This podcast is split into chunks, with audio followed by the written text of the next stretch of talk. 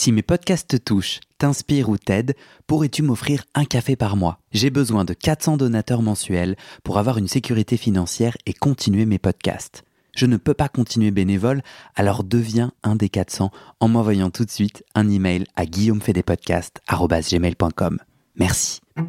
Salut, moi c'est Guillaume. J'ai fait 10 ans de psychanalyse. Un jour, je décide d'arrêter et de faire le bilan. Est-ce que la psychanalyse, ça marche? Et comment Dans ce podcast, des gens viennent chez moi me raconter leur toute dernière séance sur le divan et comment la psychanalyse les a aidés, ou pas. Chaque témoignage est un chemin de vie et ses rebondissements, pas de montage, pas de coupe, Parfois, je joue au psychanalyste et parfois au patient. J'autoproduis ce podcast avec mes petites mains tout seul et j'ai besoin de vous. Si ce podcast vous touche, vous aide, je cherche 400 personnes prêtes à me donner 5 euros par mois. Pour faire partie des 400, envoie-moi un email tout de suite à guillaumefedepodcast.com.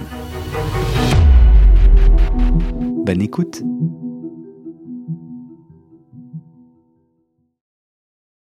Je vais pouvoir vous installer. Je me mets comme ça. Alors vous vous Ça va mettez me- ça va me- ça va dos ici. Ça va me sembler être mon divan en fait, c'est ça Ouais, vous voyez, Super. Comme ça c'est parfait et il nous faut être à l'aise. Ma foi. Vous êtes bien ou pas? Très bien. On a dit qu'on se tutoyait ou qu'on se vous voyait? Comme vous voulez. Moi, tout me va. Peut se tutoyer si vous voulez. Moi, je m'appelle Laurie et vous vous appelez Guillaume. Ouais. Qu'est- Qu'est-ce qui, qu'est-ce qui vous met le plus à l'aise pour cet entretien? C'est égal. Franchement, c'est égal. Quel est l'usage de votre euh, podcast? Bah, je tutoie tous les analysants et je vous vois tous les psychanalystes. Bon, ben voilà. Bizarrement. Et donc on va changer ça. Puisque vous me laissez le choix, Ben tu me laisses le choix. Ouais. Euh, Est-ce que ça va qu'on qu'on se lance? On se lance. Laurie, tu es psychanalyste depuis de nombreuses années Oui. et professeur. Et tu as écrit récemment un ouvrage qui s'appelle Vers une psychanalyse émancipée, renouer avec la subversion. Ouais. Et euh, moi, je t'ai découvert, je n'ai pas lu ton livre, mais je t'ai découvert dans un entretien que tu as donné au Monde, et je me suis dit, génial, une psychanalyste qui parle des sujets de genre, de sexualité, d'orientation sexuelle, génial. Et tu as accepté euh, de venir à mon micro pour me raconter deux choses. La première, c'est ton cheminement d'analyse, toi en tant qu'analysante, pour un peu mieux comprendre comment tu en es arrivé à devenir psychanalyste et en tout cas à écrire et à réfléchir cette question du genre et de l'orientation sexuelle. Es-tu toujours d'accord? Bien sûr. Ai-je oublié quelque chose pour t'introduire? Non, ça me paraît très bien comme ça. Ouais. Est-ce que tu te souviens s'il y a eu un ou des déclics pour rentrer en analyse? Bien sûr. Dis-moi. Je me souviens très bien. Euh, le déclenchement de mon analyse a été euh, la mort de mon père, qui a euh, actualisé la mort d'un frère une dizaine d'années auparavant. Et donc, j'étais à ce moment-là en, en études de, de- littérature, puisque moi j'ai fait euh, des classes préparatoires en littérature et je me destinais à l'enseignement en lettres.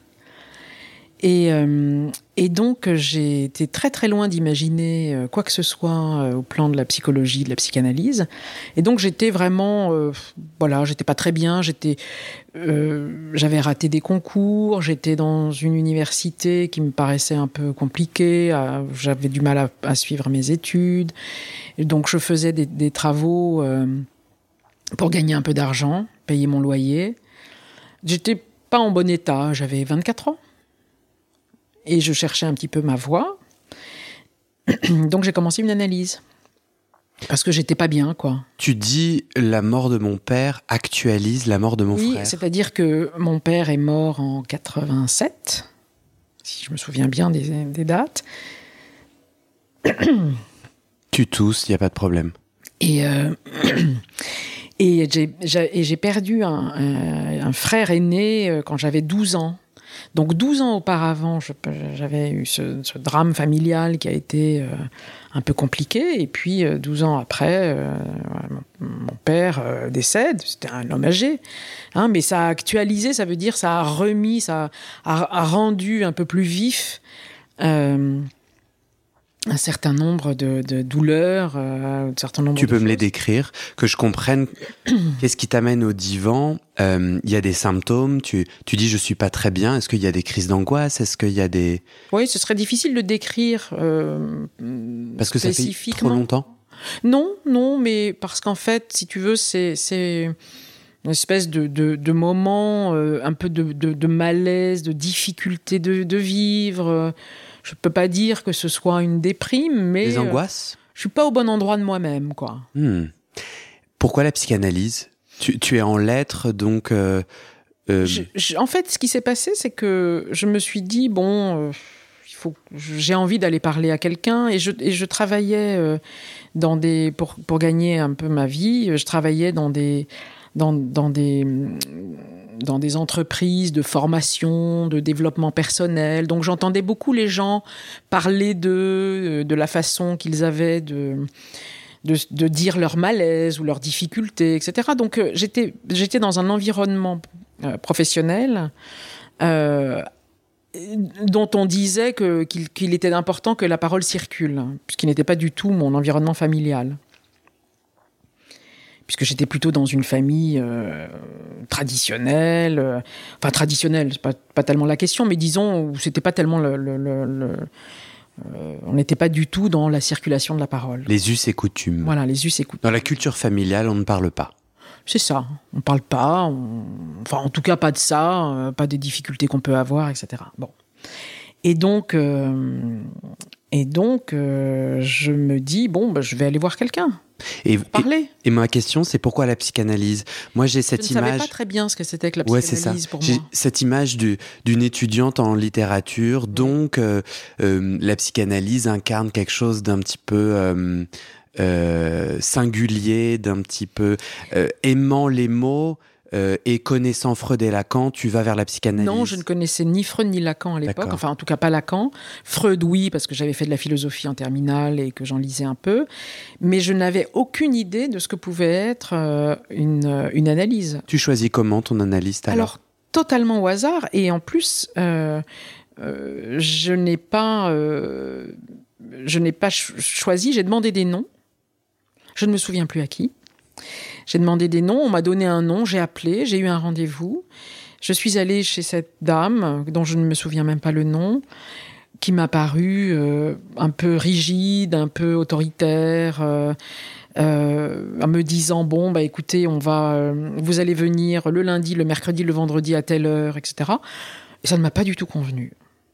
Donc je l'ai rappelé en disant que je n'allais pas revenir. Puis j'ai attendu encore un peu de temps, et puis là, on m'a redonné un nom. Et là, je suis allée chez, euh, chez la personne qui allait devenir mon analyste pendant 18 ans. Une, combien de tranches? Une tranche de, pain. de 18 ans. Tranche, ça veut dire Une analyse. J'ai fait une analyse qui a duré 18 ans. C'est quoi une tranche pour toi? Bah, En fait, on parle d'une tranche quand il y en a deux. L'analyse.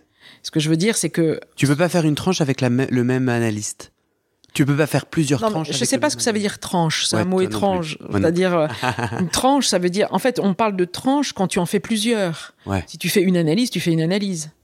Moi, je crois qu'on peut faire plusieurs tranches avec le même analyste. Peut-être. Mais on s'en fiche. Mais peut-être. En tout cas, ça n'a pas été mon cas. Ouais. Mais, mais, mais tu as raison. Peut-être qu'on peut en faire plusieurs avec le même analyste. C'est-à-dire. 18 ans, tu as dû être une autre plusieurs fois.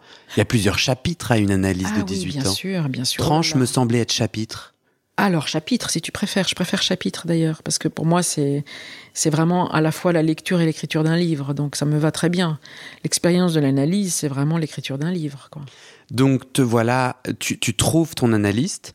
Par rapport à la dame rigide, pourquoi lui, c'est un homme ou une femme? Non, c'est une femme. Pourquoi elle, cette, cette analyste que tu ne souhaites pas citer dans tes ouvrages, tu la cites ou pas? Je dis pas son nom, mais non. non, je peux le dire, mais enfin, ça n'a pas tellement d'intérêt. J'aimerais juste pouvoir la nommer. Oui, elle s'appelle Marie-Claude. Ok. Euh, cette femme, cette Marie-Claude, cette deuxième analyste, pourquoi? Je peux même pas dire que ce soit la deuxième, puisque la première n'a pas été mon analyste. Puisque ah, elle a la première a. J'y suis allée une fois. Ah mais moi je crois qu'il peut se passer quelque chose qui t'a informé de la suite. Bah en tout cas, tu as raison. Tu as, raison. Euh, l'analyse a commencé avec la première. Je ne sais pas si l'analyse a commencé avec la première en revanche, ce qui a commencé avec la première, c'est ce que tu dis, c'est que euh, je me suis dit que ce dispositif ne me convenait pas. En quoi le second te convenait mieux?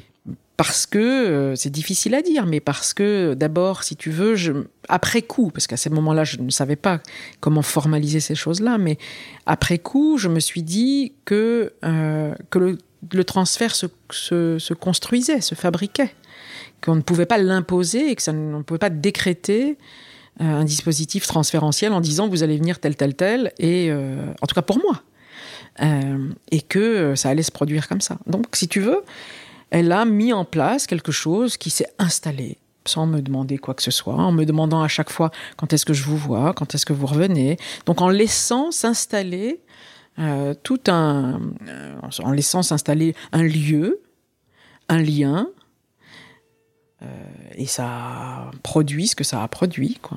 En tout cas, on peut entendre que, contrairement à la première, elle est moins rigide. Elle, collabore plus. Elle impose moins. En tout cas, si tu veux, là, pour moi, ça a été euh, la façon qu'elle avait d'écouter, de m'écouter, ou de mettre en place, euh, euh, de s'adresser un peu plus à ma liberté, probablement. C'est pour moi ce qui m'a convenu, et je ne dis pas que c'est quelque chose qui peut convenir à tout le monde, mais ça m'a. Il y a des moments où j'étais troublée parce qu'elle parlait peu. Euh, évidemment, elle ne répondait pas à mes questions. Je trouvais parfois que les séances étaient un peu courtes. Je me plaignais de ceci ou de cela. Mais enfin, j'étais voilà, j'étais déjà analysante, quoi. Ouais. J'étais déjà prise dans, dans ce dispositif. Donc, euh... ça m'intéresse vachement parce que de plus en plus, les gens croyant que j'ai une expertise me demandent bon, comment je sais que c'est le bon ou la bonne euh, analyste? Et donc le, le sous-texte de, de, mes questions pour toi, oui, toi tu ne sais pas, mais j'étais très intéressé d'entendre selon euh, toi ce qui avait marché. Ouais. Et je trouve que tu as dit avec éloquence euh, le transfert, oui. euh, comment elle parlait à ta liberté et comment petit à petit quelque chose s'est installé. Hum, on le coupe. Tu veux ajouter quelque chose? Oui, euh, ce que je, ce que je peux dire, c'est que je, je, ce que j'entendais aussi, c'est qu'elle soutenait quelque chose de ma parole. C'est-à-dire que euh, voilà, qu'elle me permettait quelque chose. Quand je dis qu'elle s'adressait à ma liberté, c'est euh, j'ai senti euh, d'ailleurs dans le parcours que j'ai fait, c'est-à-dire puisque je, je, me suis déployée, enfin je préfère déployer que développer, mais je me suis déployée, j'ai pris conscience d'un certain nombre de ressources que je pensais soit inexistantes, soit qui étaient très inhibées chez moi. Donc voilà. Moi, j'ai juste envie qu'on rentre dans le vif du sujet. Là. Euh, oh là. Euh, on, on, coupe en combien de chapitres nos 18 ans, nos 18 années de, de psychanalyse? Là, alors ça, ça serait difficile à dire. Ouais. Parce que. On le coupe en combien de nœuds en combien de... C'est difficile à dire parce que une analyse euh, n'est pas totalement séparée de, euh, de la vie que je mène. Donc je ne sais pas si mon découpage en chapitres est en lien avec euh, les aléas de ce que je peux vivre à ce moment-là. C'est pas rien, hein, entre 24 et 40 ans, quoi. À peu près. Vous avez quel âge aujourd'hui? 58. Donc ça a été. Euh... Vous n'êtes plus en analyse depuis 18 ans. Ouais. J'ai arrêté en à 42 ans. Vous avez commencé avec le nœud, le, le défi du deuil. Oui. Euh, Qu'est-ce que la, si on, on essaye de faire entendre ce que la psychanalyse, que le processus de psychanalyse a fait pour vous au travers du travail de deuil, est-ce qu'il vous vient des anecdotes ou des propos de votre analyste? C'est il y a longtemps, hein, donc vous pourriez euh, botter en touche, mais qu'est-ce qui s'est passé sur le divan pour vous avec le deuil? Plein de choses, plein de choses. Euh, c'est très difficile de condenser comme ça ou de. Dites-moi une qui vient. Ben, je dirais euh, l'autorisation à, euh, à être euh, très très en rage contre ceux qui étaient partis, quoi. Je pense notamment à mon frère, à mon frère aîné. Cette autorisation-là, être très en colère, à pas comprendre, à, à voilà, enfin, probablement de revenir à des, des, des douleurs vécues euh, quand j'étais beaucoup plus jeune, c'est-à-dire au moment de sa disparition, puisqu'il est mort d'un accident. Donc ça a été très traumatique, c'était une effraction. Est-ce que vous êtes à l'aise, juste parce qu'il me manque un peu de contexte, de décrire brièvement, il s'est passé quoi? Il s'est passé un accident de moto. Voilà, un accident de mobilette à Paris. Il avait quel âge? 24 ans. Euh, Bon, donc moi je commence mon analyse à 24 ans, il est mort à 24 ans. Bon, c'est peut-être des résonances sur lesquelles j'ai un peu travaillé, mais après on fabrique des choses. Hmm. Hein, c'est de la fiction, donc je me suis accroché à cette fiction-là. Vous étiez en colère parce que vous avez des éléments qui l'incriminent? Non, pas du tout. J'étais, je trouvais que c'était injuste, quoi. C'était une colère euh, par rapport à, au fait que ça ne devrait pas se passer ces choses-là, mais voilà, ça se passe. Donc, euh, mais ce qui est intéressant et ce que m'a permis donc cette analyse, puisque c'est à un moment donné de me dire, je vais écrire là-dessus, je vais écrire sur le deuil, et ça a été l'objet de ma thèse. Donc, euh, euh, donc ça, voilà, c'est puisque tu me demandes quel est le, un des points, un des chapitres importants de, de cette thèse, de cette thèse, de, ce, de cette hmm. analyse, mais ben voilà. Euh, c'est que à un moment donné, je me suis dit bon bah je vais travailler sur ça, je vais élaborer quelque chose, je vais écrire là-dessus. Hmm. Et comme je n'avais pas beaucoup de talent euh, d'écrivaine, bah, je me suis dit bon bah je vais commencer des études de psycho et puis euh, je verrai bien quoi. Hmm. Je connais des gens qui sont en deuil et qui ne parviennent pas et qui, ont un blocage autour de ce deuil, euh, ou en tout cas je crois. Euh, pour, pour toi, qu'est-ce qui était bloqué et comment la psychanalyse a débloqué ça? Ce que j'entends, c'est que euh, ce que tu as découvert sur le divan, c'est qu'il y avait un interdit d'être en colère. Il vient d'où? Alors, il n'y a pas que ça. Je, je, peux dire une chose, par exemple. J'étais euh, j'étais en maîtrise de lettres. À l'époque, ça s'appelait maîtrise. J'étais en maîtrise de lettres. Je n'arrivais pas à terminer ma maîtrise. Hmm. Je n'arrivais pas à terminer ma maîtrise. Ce que l'analyse m'a permis de débrouiller, de dénouer, etc., c'était, entre autres, que mon frère euh, a eu son accident juste avant de soutenir sa maîtrise de sociologie. Hmm. Bon, ça paraît anecdotique, mais en fait, évidemment, ça participe de tous ces nœuds de, d'inhibition, d'impossibilité d'aller plus loin, de, etc. Donc en fait, ça c'est un des éléments parmi, parmi beaucoup, mais euh, qui me paraît intéressant à, mais ouais, bien rappeler. Euh. Sur, ce, sur, sur cet élément-là, c'est qu'est-ce qui s'est passé dans, dans ton souvenir? Sur le divan, à force de dire, à un moment donné, tu te dis, tiens, je, fais ce pont-là. C'est quoi la magie qui, Tu vois comment la magie opère derrière ce... Mais attends, mais même âge, bah, même blocage. Oui, voilà, c'est, à un moment donné, ce sont des surgissements, ce sont des insights, comme on dit, ça apparaît comme quelque chose de ah, voilà, ça produit quelque chose. Donc pour moi, la psychanalyse, enfin en tout cas l'analyse à cet endroit-là de ce que j'ai pu faire, c'était moins euh, d'expliquer quelque chose que de faire surgir quelque chose. Hmm. Et je considère encore que un travail analytique, c'est davantage de faire surgir des, des liens, des faux liens parfois, qui sont en fait des nœuds euh, de faire surgir des liens, des, faux liens, des, empêchements, plutôt que d'expliquer euh, pourquoi ceci, ah pourquoi cela, etc. Voilà. Ça me parle beaucoup. Donc c'est c'est euh, c'est plutôt comme ça que j'ai vécu mon analyse, plutôt dans une dans une succession de surgissements. Mais comment ça surgit si ton analyste ne, ne parle pas?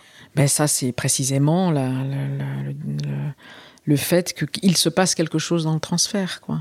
C'est difficile d'expliquer ça. C'est difficile d'expliquer euh, pourquoi on aime quelqu'un. Tu aimais ton analyste? Oui, sans doute, bien sûr. En quoi aimer son analyste En quoi cet élan?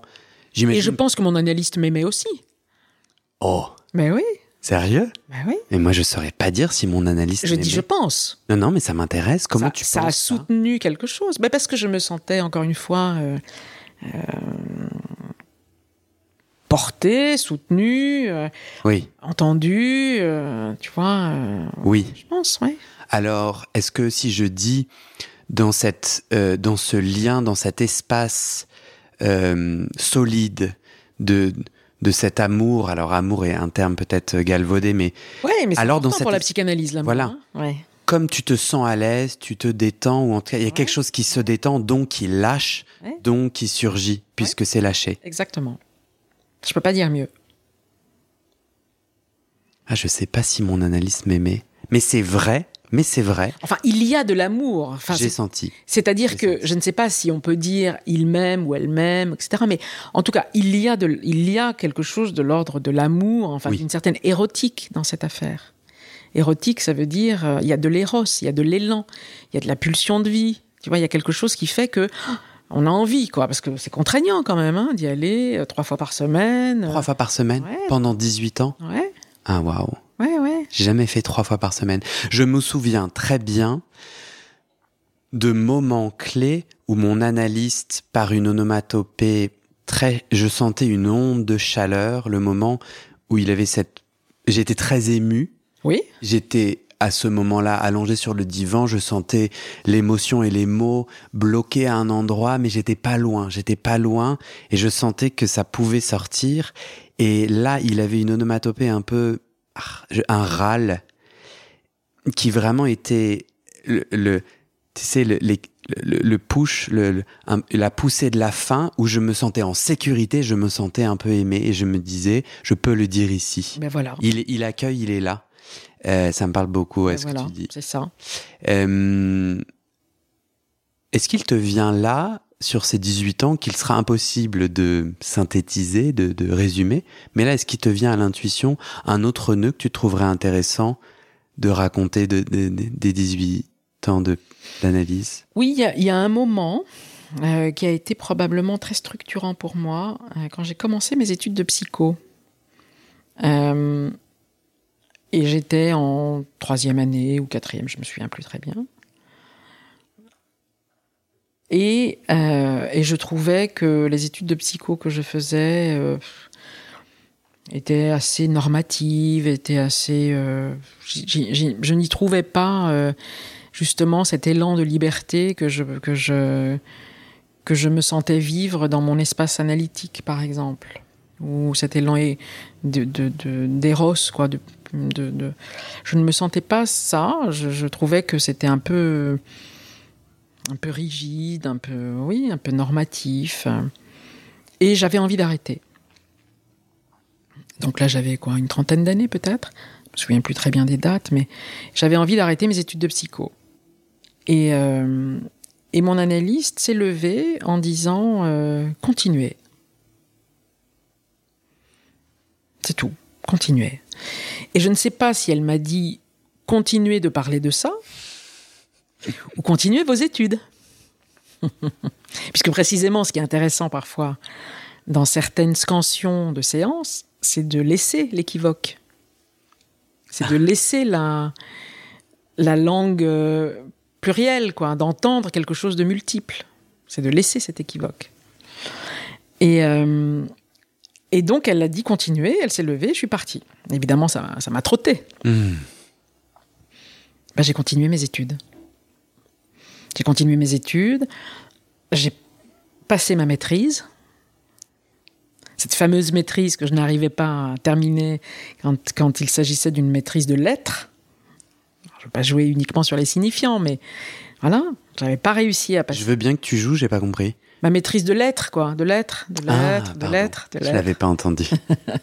Tu vois, donc euh, voilà, j'avais pas, j'avais pas pu terminer ma maîtrise de lettres. Euh, j'ai terminé ma maîtrise de psycho. J'ai continué, j'ai continué, j'ai continué. J'ai passé mon ma thèse. J'ai ensuite je me suis lancé dans la carrière universitaire. Mm. Enfin, dans la, la carrière, en tout cas, j'ai poursuivi. J'y suis encore. Ah. Donc quand elle m'a dit continuer, j'y suis encore. Scansion? Scansion, c'est quand tu penses qu'à un moment donné, euh, dans une, dans une séance, on peut s'arrêter sur, euh, pas simplement sur l'horloge, mais sur un mot, sur une, voilà, sur un, sur quelque chose qui vient de surgir. euh, c'est dans ce sens-là.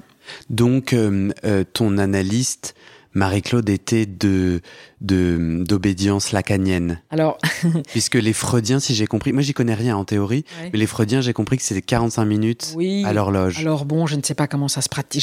Je, pense que ça se pratique de façon un peu plus souple que ça, mais en tout cas, il est vrai que euh, chez certains lacaniens, euh, et ce qui est important, c'est qu'on s'arrête sur un moment précis ou un mot précis, ou voilà, c'est ça qu'on appelle l'ascension. Et puis tu disais tout à l'heure, je me plaignais parfois de séances un peu courtes. parce que parfois j'avais envie de raconter des choses euh, un peu plus, et puis voilà, mais, mais probablement ça m'a convenu comme ça, puisque j'y retournais. J'y suis resté, j'y retournais, et je pense que c'est l'une des aventures de, de, ma vie les plus importantes. Quoi. Hmm. Tu disais... Avec des aventures amoureuses, bien sûr, mais... Euh, ah. Bah, c'est pour ça. C'est une. Tu as dit que c'était une aventure amoureuse. Mais oui, bien sûr, c'est une, c'est une aventure amoureuse, bien sûr. Enfin, en tout cas, j'y ai appris à aimer. Génial. J'avais une autre question, mais j'ai envie qu'on aille là-dedans. Euh, non, non, en fait, mon autre question est moins intéressante. Tu as appris à aimer? Ben, C'est-à-dire. Comment ça marche? ben, Je ne sais pas très bien comment ça marche, parce que je ne sais pas si j'y ai réussi, mais en tout cas, euh, ce que ça m'a beaucoup. Ce que mon expérience analytique m'a aussi beaucoup apporté, c'est. Euh, c'est de considérer que l'angoisse et l'amour sont les deux leviers de d'une déplacement subjectif, quoi. pour le dire comme ça, c'est-à-dire euh, euh, s'autoriser à être très très angoissé, s'autoriser à traverser des moments d'angoisse. Je les ai traversés, je pense, certains. Hein, j'ai traversé des moments d'angoisse euh, sérieux. Mais ces moments-là, ils sont possibles parce qu'on pense que justement, il y a quelque chose qui, de cet amour qui soutient ça. Parce que sinon, c'est très, très, c'est encore plus angoissant d'être angoissé quand tu te sens pas dans un, dans un endroit euh, où, où quelqu'un te, te, te, est là, est présent. Voilà.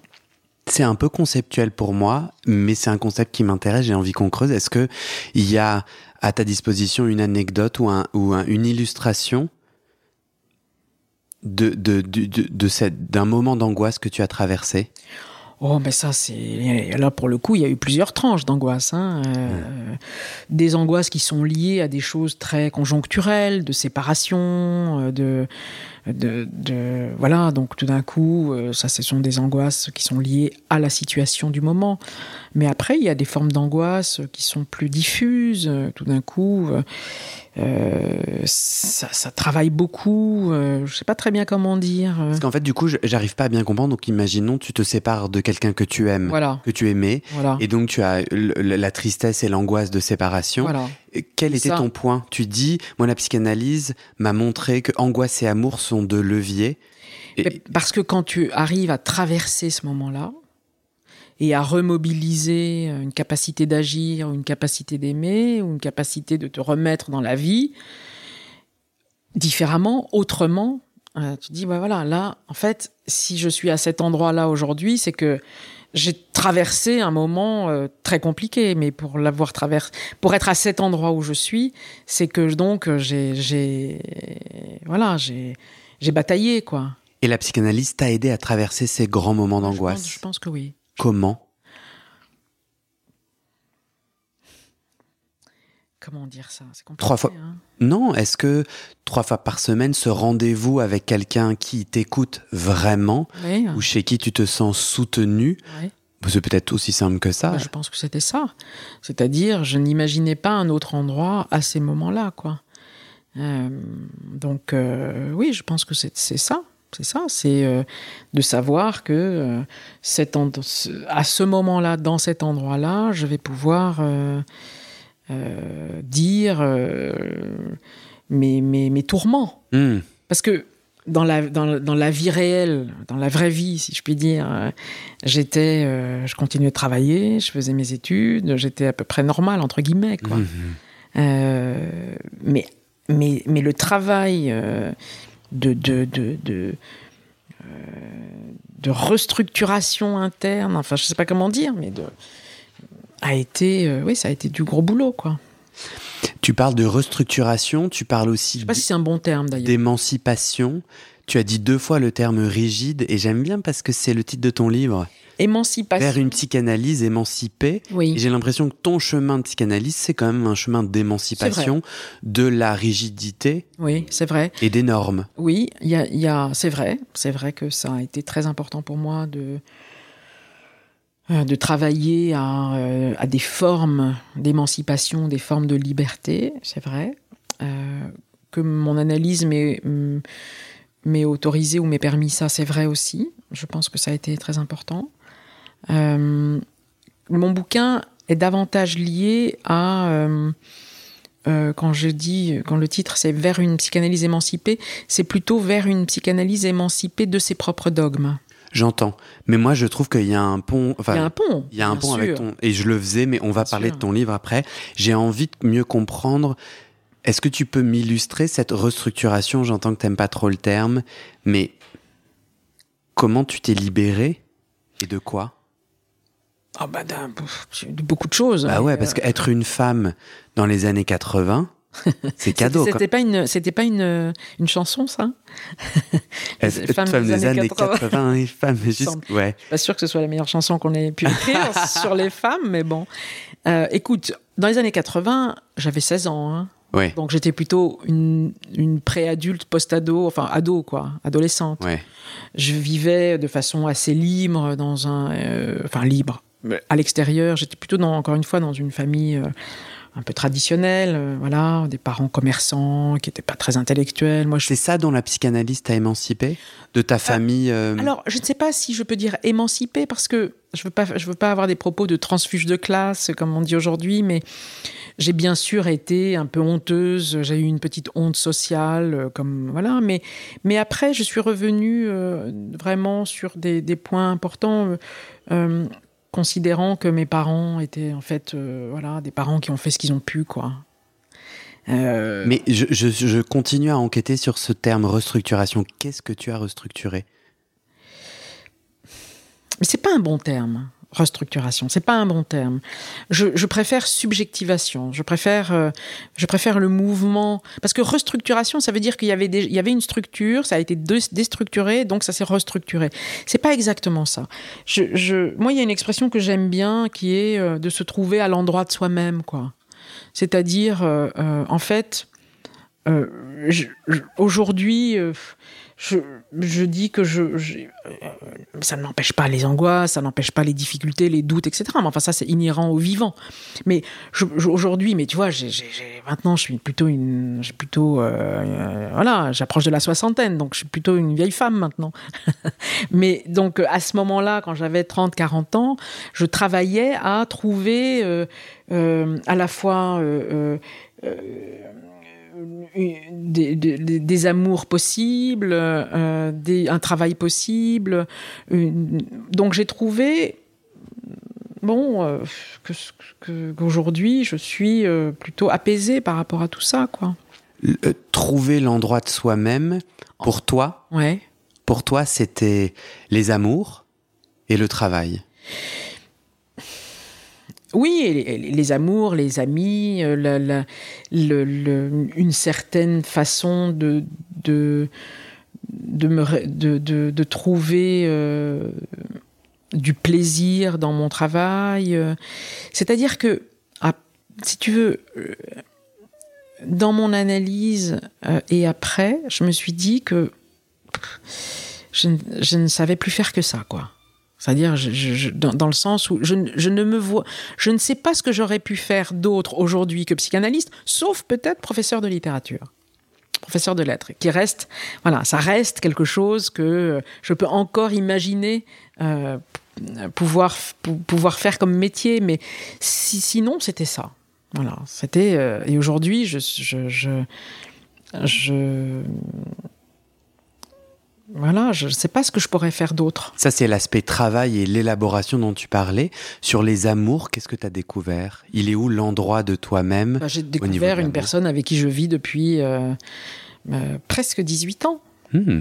Ah, comme ton analyse. En fait, j'ai arrêté mon analyse au moment où j'ai rencontré euh, une personne que je considère aujourd'hui comme la personne de ma vie. Quoi. Comment la psychanalyse a, a impacté cette rencontre Tu penses que tu ne l'aurais pas rencontrée sans l'analyse? Impossible de savoir ça. Non, ouais, trop- Moi, je pense que oui. Mais en même temps, j'ai- parce que c'est parce que j'ai envie de me raconter cette histoire, que je trouve une jolie histoire, mais euh, je ne sais pas. Est-ce que tu l'as rencontré, cette personne, dans la, dans la salle d'attente de ton analyse? Pas du tout. Non. Pas du tout. Dans un lieu, eh, tu l'as rencontré comment? Je l'ai rencontré euh, en soirée chez des amis. Voilà. Euh, je vais te. On pourra couper ce passage après, euh, parce que je vais rentrer un peu dans ton intime. Et, et si t'es pas à l'aise, on, on le coupera, il n'y a pas de problème. Euh, tu ne genres pas cette personne. Et tu me sembles tourner autour d'un pot et je comprends pas pourquoi. Non, mais parce que j'ai là, là pour le coup, c'est vrai que c'est compliqué si c'est entendu par certaines par certains de mes analysants. Voilà. Ouais.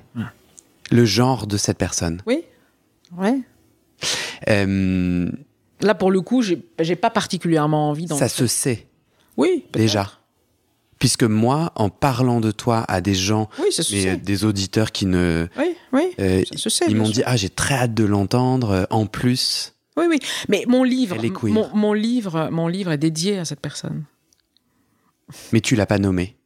Là, quand je parle maintenant, Non, dans le livre, bah, c'est dédié à elle. Si, si, bien sûr. c'est marqué à. Ah, ah, ah. Bien sûr, c'est marqué. Je- Tu l'as le livre?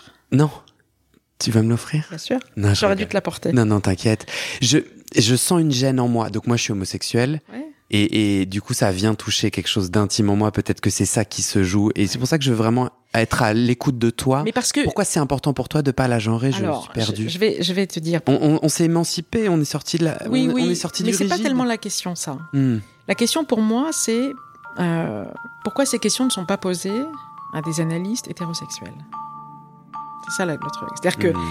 en fait, aujourd'hui, tu, tu comprends ce que je veux dire? Non, que- pas encore.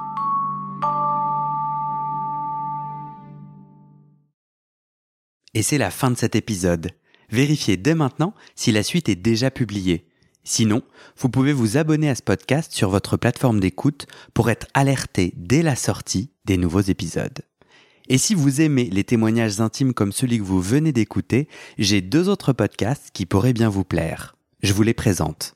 Histoire de devenir moi. Ça, c'est un podcast dans lequel des gens ordinaires me racontent un tournant déterminant pris dans leur vie. Ils racontent le déclic qui a tout changé et comment ils sont devenus un peu plus eux-mêmes. Comment devenir sexuellement épanoui? Ça, c'est un podcast dans lequel des hommes, gays, bi ou queer, racontent leur chemin de sexualité et comment ils tentent de s'épanouir face aux normes. Alors pour écouter ces podcasts, vous pouvez tout simplement taper les titres dans la barre de recherche de votre plateforme d'écoute. Mais je vous mets aussi dans le descriptif de cet épisode les liens pour écouter ces podcasts et les liens de mes réseaux sociaux pour découvrir les coulisses de mon aventure de podcasteur et aussi la page de dons pour soutenir mon travail et mes podcasts. En tout cas, n'hésitez pas à m'envoyer vos retours et vos réactions à guillaumefedepodcast.gmail.com ou sur mes réseaux sociaux. Ça me motive énormément de savoir que ces histoires naviguent et résonnent, ou pas d'ailleurs. Allez, merci pour votre écoute et à très bientôt dans vos oreilles.